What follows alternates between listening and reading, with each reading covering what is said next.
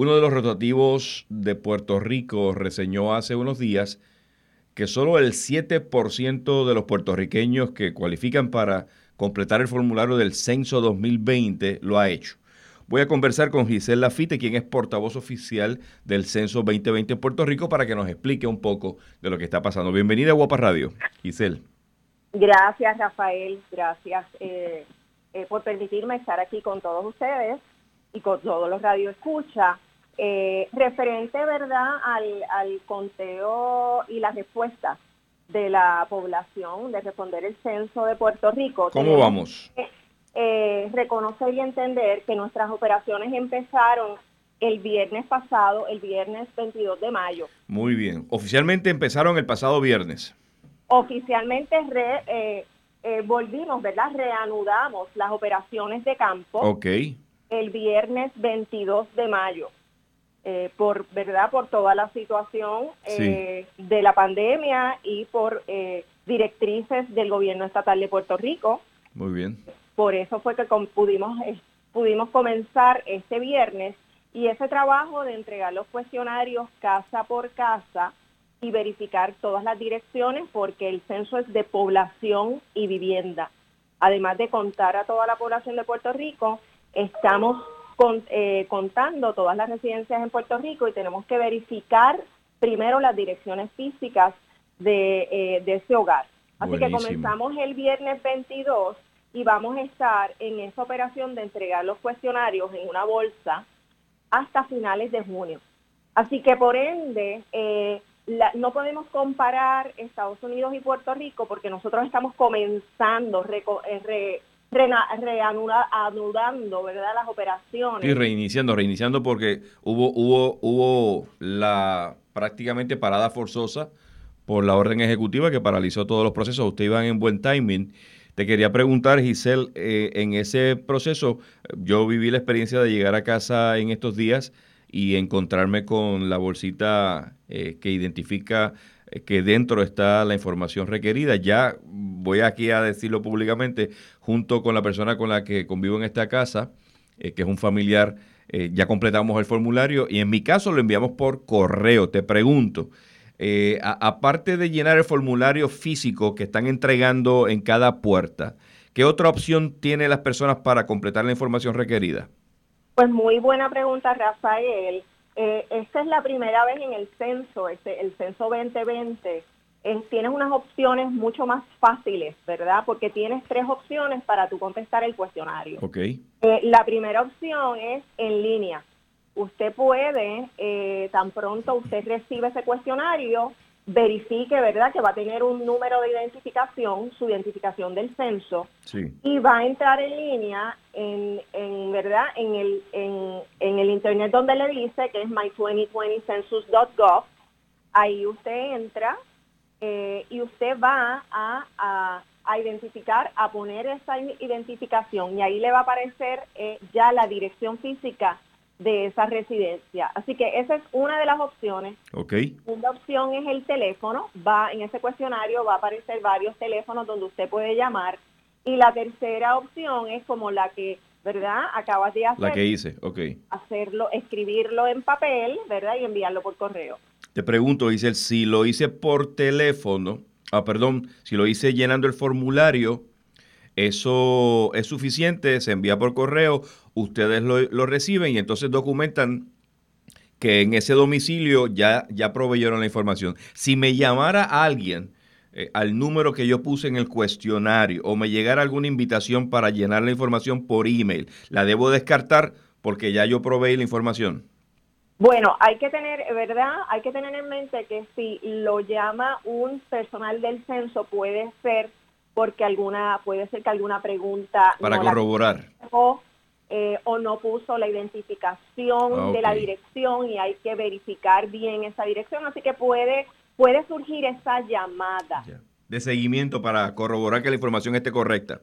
Exactamente. Esa llamada se puede dar pero si usted contestó totalmente verdad contestó su cuestionario pues definitivamente pues ya realizó eh, la, parte importante que es contestar el cuestionario del censo eh, debidamente para que podamos tener un número real de la población de Puerto Rico y con esos unos beneficios, ¿verdad? Eh, a través de los fondos federales que se reciben por la cantidad de población del conteo del censo 2020. Muy bien. ¿Por qué es importante, Giselle, llenar, ya sea manual, por teléfono o online? ¿Por qué es importante dar la información que está requiriendo el censo 2020?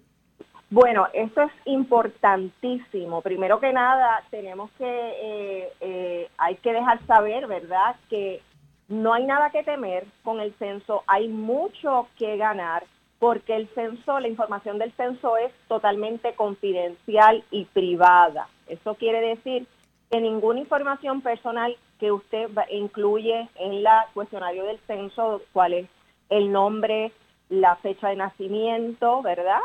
Eh, la dirección física, esa información no puede eh, ser distribuida con ninguna, eh, ninguna agencia de gobierno, ni estatal ni federal. Así que eso es primero, hay que dejarlo saber bien claro, que esta información es totalmente... No, no llega a Sume, que son las que más asustan, no llega a Sume, no llega a Hacienda a ninguna agencia ni federal estatal. El censo se lleva haciendo por décadas y décadas. Estamos hablando del 1790 y el censo es su prioridad, es la confidencialidad y la privacidad. ¿Y por qué esto es tan importante?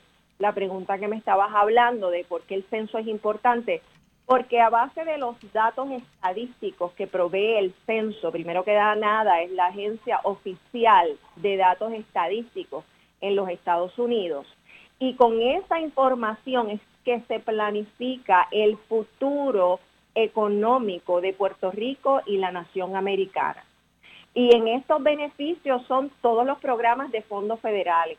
Estamos hablando de los programas educativos, de las clínicas de salud, de los centros recreativos, de programas eh, de almuerzos escolares, de los centros comunitarios para adultos mayores, Estamos hablando de transportación, estamos hablando de los Head Start, que es muy necesario, las ayudas a los infantes, a las madres solteras, eh, del seguro social. Estamos hablando de tantas y tantas ayudas que se recibe a través de los fondos federales y que el censo provee esa, esa data, esa, toda esa información para que los fondos eh, federales puedan llegar correctos y que los recibamos anualmente. Se reciben eh, miles de millones de dólares anualmente en fondos federales, pero todo tiene que ser a través de la cantidad de población que el municipio tenga, que la comunidad tenga, que el Estado, que el territorio, ¿verdad? Así que depende de la cantidad de la población es que se reciben esos fondos. Así que no se nos puede quedar nadie, no se nos puede quedar ningún infante, no se nos puede quedar ninguna persona mayor de edad.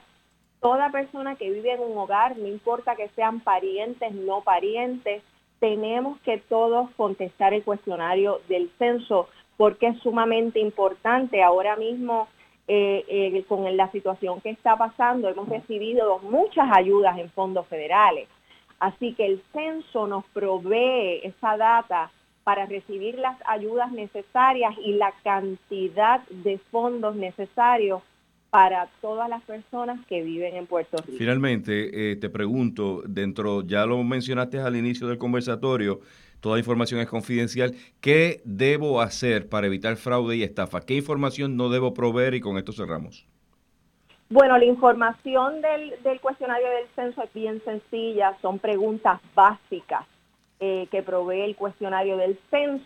Son las siguientes, se va a preguntar el nombre de la persona, edad, ¿verdad? La fecha de nacimiento de la persona, la cantidad de personas que viven en ese hogar, qué tipo de relación, si tiene alguna, las personas que viven en ese hogar, te hace una pregunta de el hogar y es si esa es un hogar propio o es rentado, ¿verdad? O, si tiene hipoteca, si no tiene hipoteca.